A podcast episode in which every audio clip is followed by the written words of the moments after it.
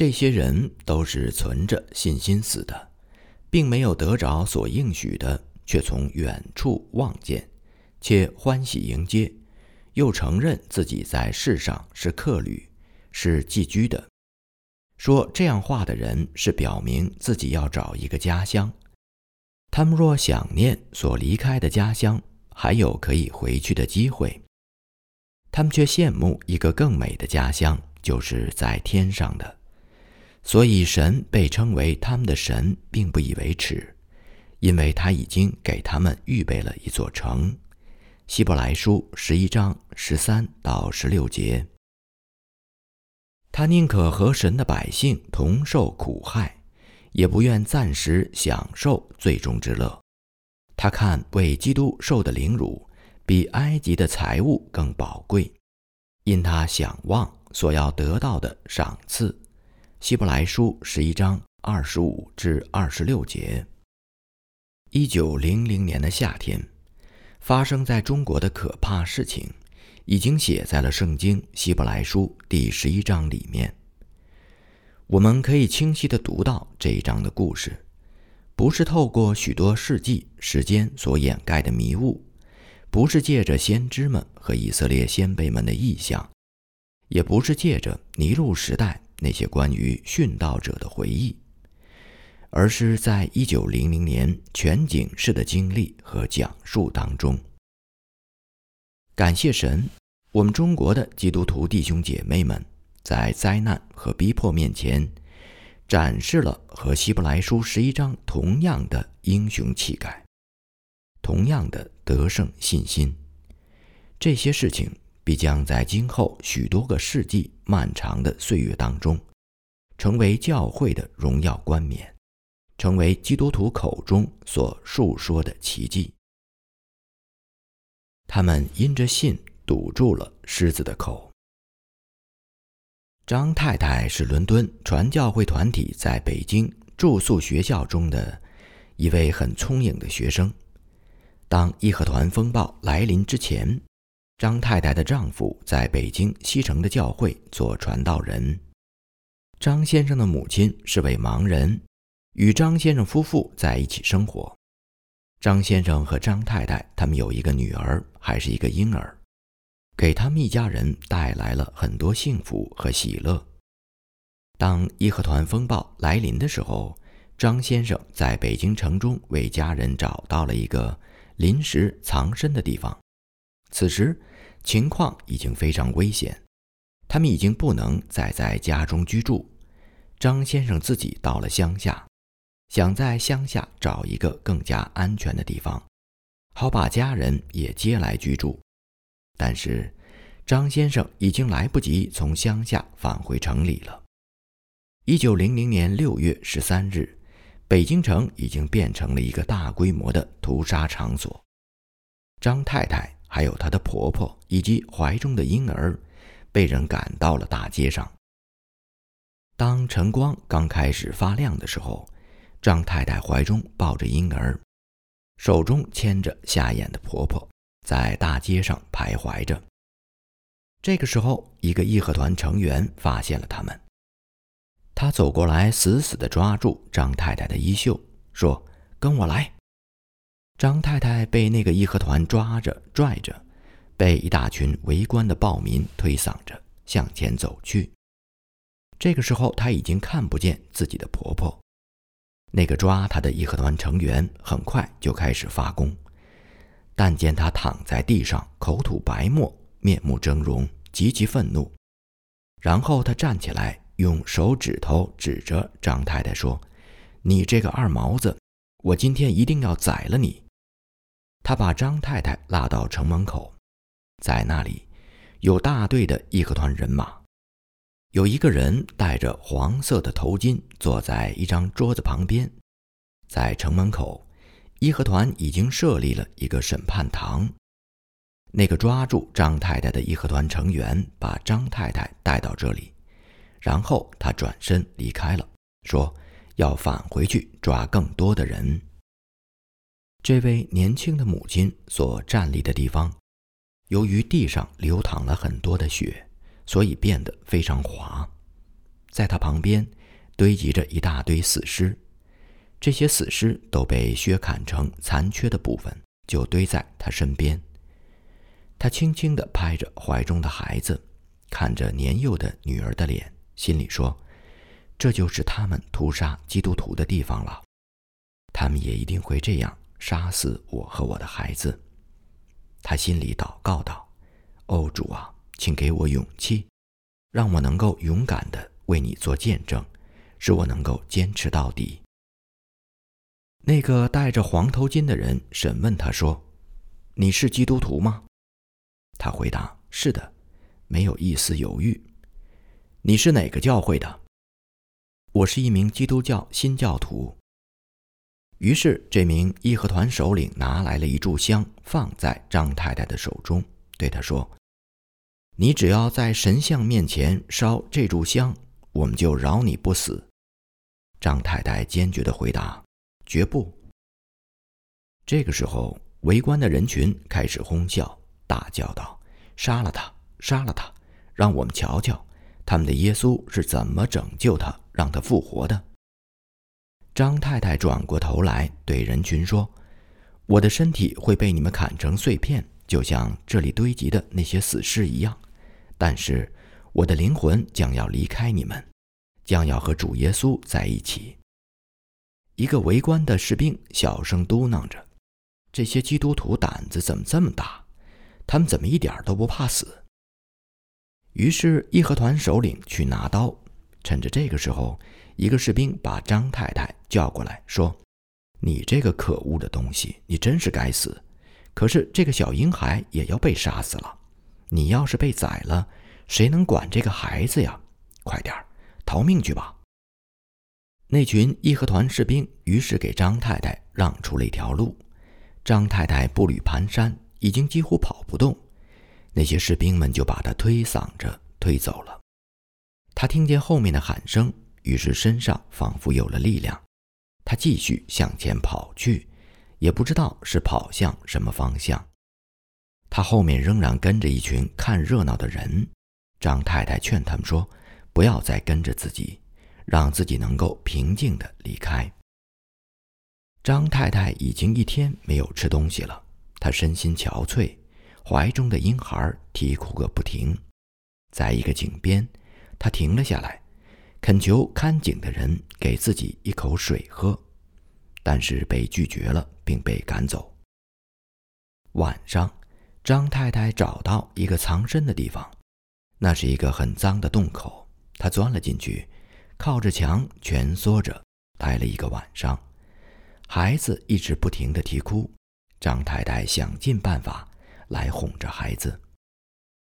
天蒙蒙亮之前，张太太看见远处有一闪一闪的火光，好像是有人在寻找什么。那灯光越来越近了，张太太紧张的简直不能呼吸。然而，那是多么巨大、语言所不能表达的喜乐！借着微弱的灯光，张太太看见了。那正是自己丈夫的面孔。张先生不顾自己生命的危险，在北京城里到处找着自己的太太。他已经走遍了北京城的每一个角落。然而，夫妻重逢的喜悦很快就变成了对瞎眼母亲的担忧。那位盲人老妇人此时一定孤独无助。她还活着吗？她在哪里呢？张先生成功的雇了一辆马车，载着太太和孩子，来到乡下那个安全的地方，暂时寄居在那里。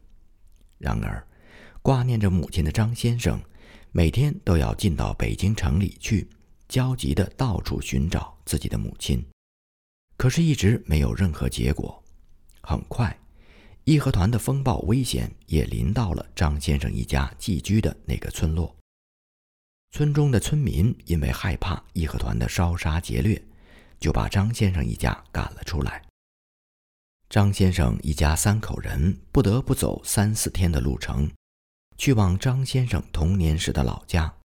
一路上，没有旅馆愿意接收他们，沿途的村庄也不允许他们喝井里的水。张先生的女儿发着高烧，她的舌头干燥泛白，脸上的皮肤干裂，终于这个孩子去世了。张先生和太太把孩子埋在了路边。张先生的亲戚们给义和团上交了一大笔罚款，因而救了他们夫妻的命。然而，张先生立刻回到北京去寻找自己的母亲，可是他母亲始终没有下落。后来，张先生自己也在北京城里寻到了。张太太住在乡下的避难所，等待着丈夫的消息。可是她整整等了六个月，也没有任何消息。后来，当义和团风暴终于过去之后，张太太返回北京城。这个时候，她才知道自己的丈夫、父亲、母亲、妹妹、瞎眼的婆婆全都殉道了。他们已经进入那天上神的美好圣洁的国度，得着主的荣耀冠冕。张太太自己的获救，正如圣经当中记载但以里的获救，他身处险地，身居死亡的门口。然而那位看不见的大能者的手却使他安然无恙，使他成为一位在地上勇敢的救主之恩典的见证者，灭了烈火的猛士。当义和团和清军攻打使馆区的时候，他们使用火攻的办法，点燃了许多建筑物，并从这些焚烧的废墟当中向前向各国使馆的方向节节进攻。当时那些火焰的威势和力量，使得死亡显得如此唾手可及。在火焰进攻方一侧是成千上万的义和团。他们手中拿着刀剑，大声喊叫着：“杀！杀！”在火焰防卫方的一侧，则是几百人在拼命地扑灭大火，同时有更多的人在地上祷告，祈求上帝的大能，求神遏制住火焰的发展。神垂听了这些基督徒们的祷告，并且立刻回应了他们。在英国使馆区。有一次，基督徒栖身的房屋着起了大火，但是风突然改变了风向，火势很快就熄灭了。有很多基督徒在整个华北的大屠杀期间殉道了，并且他们的尸体被义和团烧成灰烬。然而，即使是那燃烧的火势，也被信心的力量所扑灭。在中国的山西省。中国内地会有一个站点，其中有一位基督徒，名叫任先生，同伴们都叫他虔诚，以此来描述他的品格。义和团风暴期间，任先生和太太被义和团抓住，他们的双手被反绑着，被带到一个偶像的寺庙里。义和团把他们捆起来，吊在庙里的柱子上，用棍子痛打。他们还嫌这样的折磨不够，于是，在任先生和太太的脚下生起火来，把他们的双脚几乎烧焦。然后，义和团把任太太释放了，却继续折磨任先生。他们把他捆起来，放置在一个大火圈环绕的中央地带，要让他在那里慢慢的死去。任先生在极度的痛苦之下。发疯的自己滚入到火焰当中。清军士兵在旁边观看这个整个事件，他们对义和团的残忍行为非常愤怒。他们走过来赶走了义和团，把可怜的任先生从火堆里救了出来，发现他还奄奄一息的活着，于是就把他带到衙门里。衙门里的官府大人把任先生扔到了黑暗的大牢里。就这样，任先生的性命由于火焰的燃烧反而获救了，脱离了刀剑的锋刃。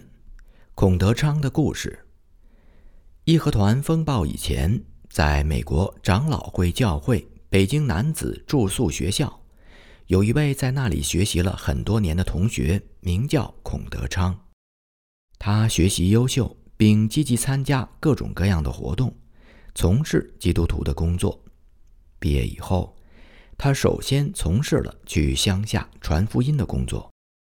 当义和团大屠杀开始的时候，他和父母一起逃到山中的一个乡村。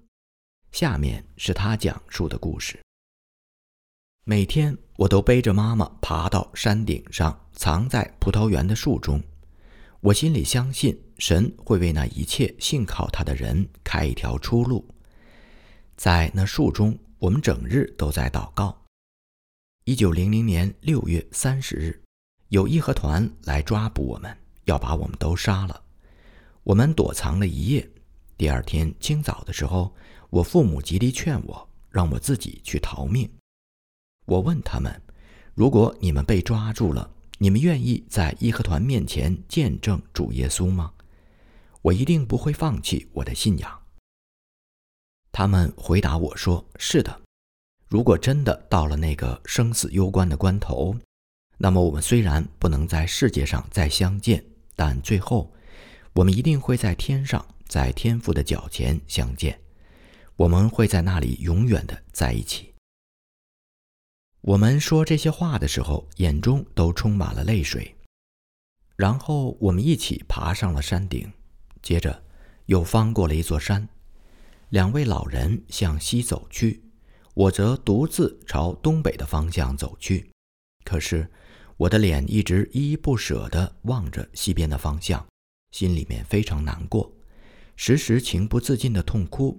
我祷告说：“哦，主啊，求你保守我们。”使我们能够再相见。我离开了父母，翻过了几个山脊，来到一个村镇。我试图为自己找一个工作，可是一直没有成功，仅仅要到了几碗稀饭，然后继续向东北走去。后来碰到了一个姓李的农民，并在他那里为他工作。有一天傍晚的时候，当我放下锄头，回到老李的住处休息。在路上面对面的碰到一帮人，他们问我：“你是二毛子吗？”他们的手里拿着叉子，准备随时扎我。我说：“我是来这儿找活干的。你们要是不信，就去问那间屋子里的老李。”可是问话的人就好像没有听见一样，他们继续说：“我要宰了你，夺了你的钱和命。”在他们那群人当中，还有一个人说。把他放了吧。但是那个拿着叉子的姓张的人不愿意放了我。他放下了手中的叉子，拿起一把大刀，在我的脑袋周围晃来晃去，一边吓唬我，一边嘴里骂骂咧咧的。这时候，那群人当中有一个人说：“把他宰了算了，真是怪麻烦的。”另一个人说：“咱们把他绑到那边树上烧死算了。”还有一个人说：“把他拉到官府去吧。”于是我就被他们押着走向官府。我们走到一半路的时候，有个人说：“来，咱们用绳子把他绑起来，关在这间屋子里，等明天早上再往前走。”那个姓张的人手里的刀一直没有离开过我的脖子。有的人叫道：“在这儿把他宰了算了，免得他趁半夜逃跑。”还有人对我说：“你们到处散播不好的东西，害人流血，所以我们也要害你们。”他接着说：“那些修建起来的铁路是多么不好，而且那些铁路害死了无数的人。”忽然，我的脑袋上挨了一刀，我当即倒在了地上。有人把我扶起来，用烧红了的线绑扎我的伤口。但是血仍然止不住的流，在整个过程当中，我的内心非常平静平安，没有什么害怕的，就好像我已经在主的怀抱中了。他们还是继续把我押向官府。快走到衙门口附近的村子的时候，一个人问我：“你是不是二毛子？”我说：“不是。”那个人问我身边另一个被抓住的人：“那你是不是？”他说：“我不是，我只是卖了一些豆腐给外国人。”这时有很多人围着我们，人们手里拿着大刀、长矛、灯笼、火把。我被押到了衙门，长官升堂审问。他问：“你是不是二毛子？”我不是。你给我说老实话，你信什么宗教？我说我是一个基督徒。立刻，堂上的人们就喊了起来：“如果你要不是二毛子，谁是二毛子？”我说：“我请求你们允许我说几句话。耶稣教会和天主教会是完全不同的，这个区别源自罗马天主教会的问题，在保定。”他们只抓天主教徒，却并没有骚扰基督教徒。我们的教义是要使人脱离悲惨，得到幸福，而不是要跟随任何一个当世的人。并且，我是一个读书人。如果你们不信的话，可以检查我的双手，我的手上没有什么茧子。但是，衙门的长官下令，把我的手脚捆起来，关在监狱里，并说。明天要把我们这些受审的人烧死。这个时候，牢里面那个另外被关着的人开始不断重复着念佛。看守的人说：“这个念佛的人肯定不是基督徒，但是那个人肯定是二毛子。我看他总是眼睛向上看，嘴里说什么天赋。”那个念佛的人对看守的人说：“给我一些香，我要烧香，或者给我一些纸。”我要烧纸供奉。我利用这个机会对那个念佛的人说：“如果你要是这么做的话，不但不会对你有帮助，而且你的灵魂也不会得救。”第二天，来了很多人，他们改变了主意，要把我们押到池州去受审，然后行刑。我听到这个消息之后，就对他们说：“你们要杀我，就在这里杀我吧。”为什么还要再走四十里的路呢？我虽然没有在嘴上出声祷告，但是在我心里始终感觉离主很近。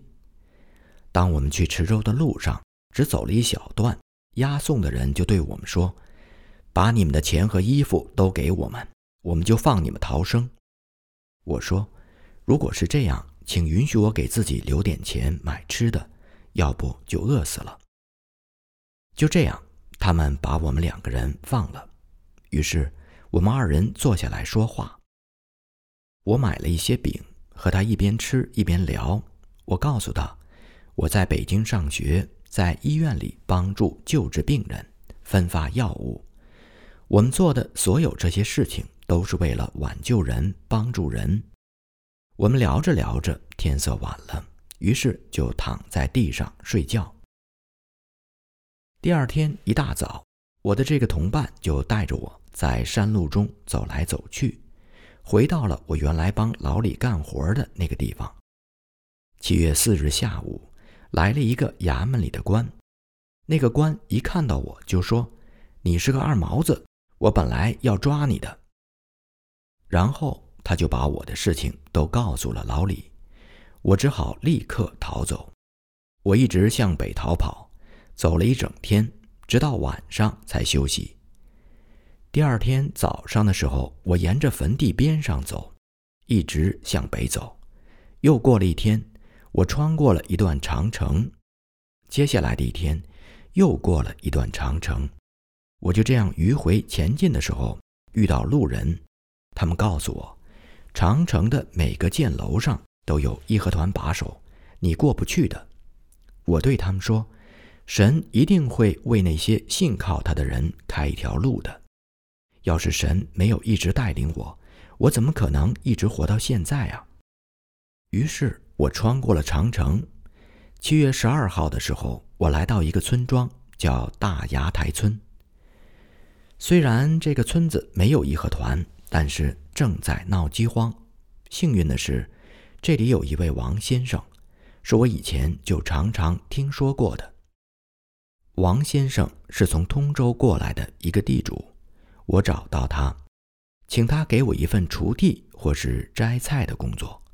按照这里的习惯，如果有人想要在这里给人干活，那么工人没有工资，但是可以有饮食。虽然我当时不知道日历，但是我记得六月十日是主日，礼拜天，所以我按着日期，到每个礼拜天的时候，都要爬到山上去，或是在高高的高粱地里跪下祷告。我来到这个村子里干了几天活之后，村子里来了一些喇嘛庙的人。那些喇嘛庙的人命令所有人，每家人都要在每天晚上对着东南方向烧香、磕头、洒凉水。管理我们这些工人的工头说：“等我们吃完饭以后，就要去烧香。如果有谁不愿意干，那他就是二毛子。”等到吃饭的时候。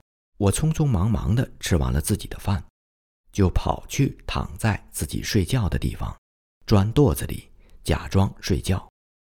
他们喊了我几次，我都没有回答，所以他们也就没有在意。第二天吃晚饭的时候，我先吃完了饭，然后出门去，走到一个别人看不见的地方。第三天晚饭以后，我走到放羊的人那里，对他们说。我睡觉的地方有太多的跳蚤，咬得我没法入睡，让我在你这里放羊的羊圈里睡觉吧。就这样，我每天晚上都到牧羊人那里去睡觉。过了一段时间以后，我把真实的情况告诉了那两位牧羊人，因为我们已经成为好朋友。这个北方地区很冷，到八月份的时候就已经开始结霜了。我没有鞋，但是必须每天出去干活割麦子。我的眼中常常充满了泪水，一闭上眼睛，我就在默默的祷告。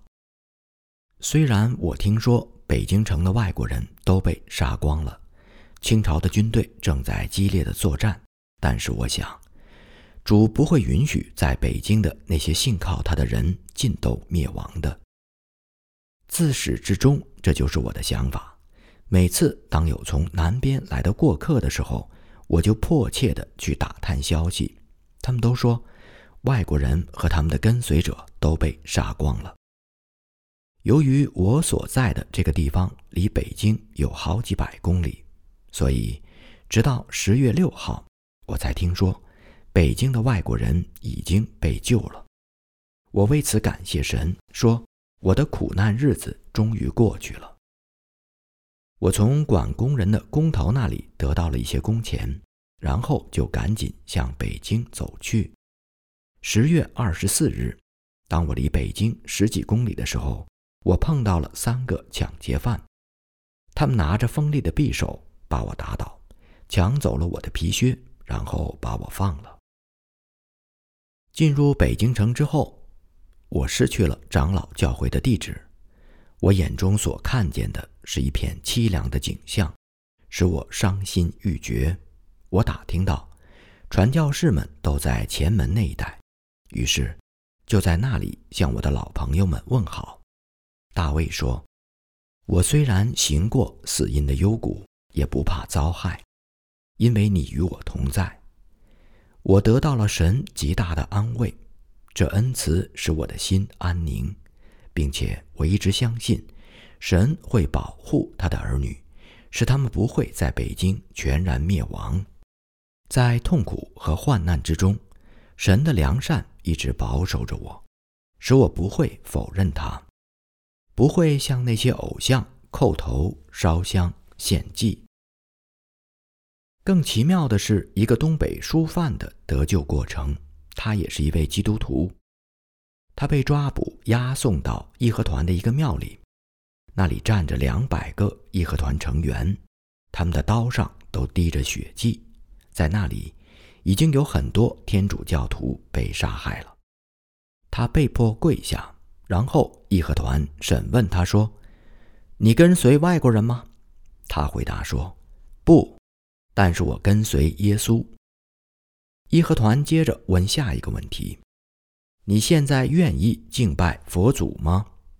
他回答：“我愿意敬拜那真正的佛祖我相信那独一的真神。刀剑一直架在他的脖子上他以为这是他在这个世界上的最后时刻了。但是不知道是因为什么原因义和团没有杀他。他们仍然重重的折磨他鞭打他。不过最后还是把他给放了。他现在仍然活着而且内心对神的拯救充满了赞美和感恩。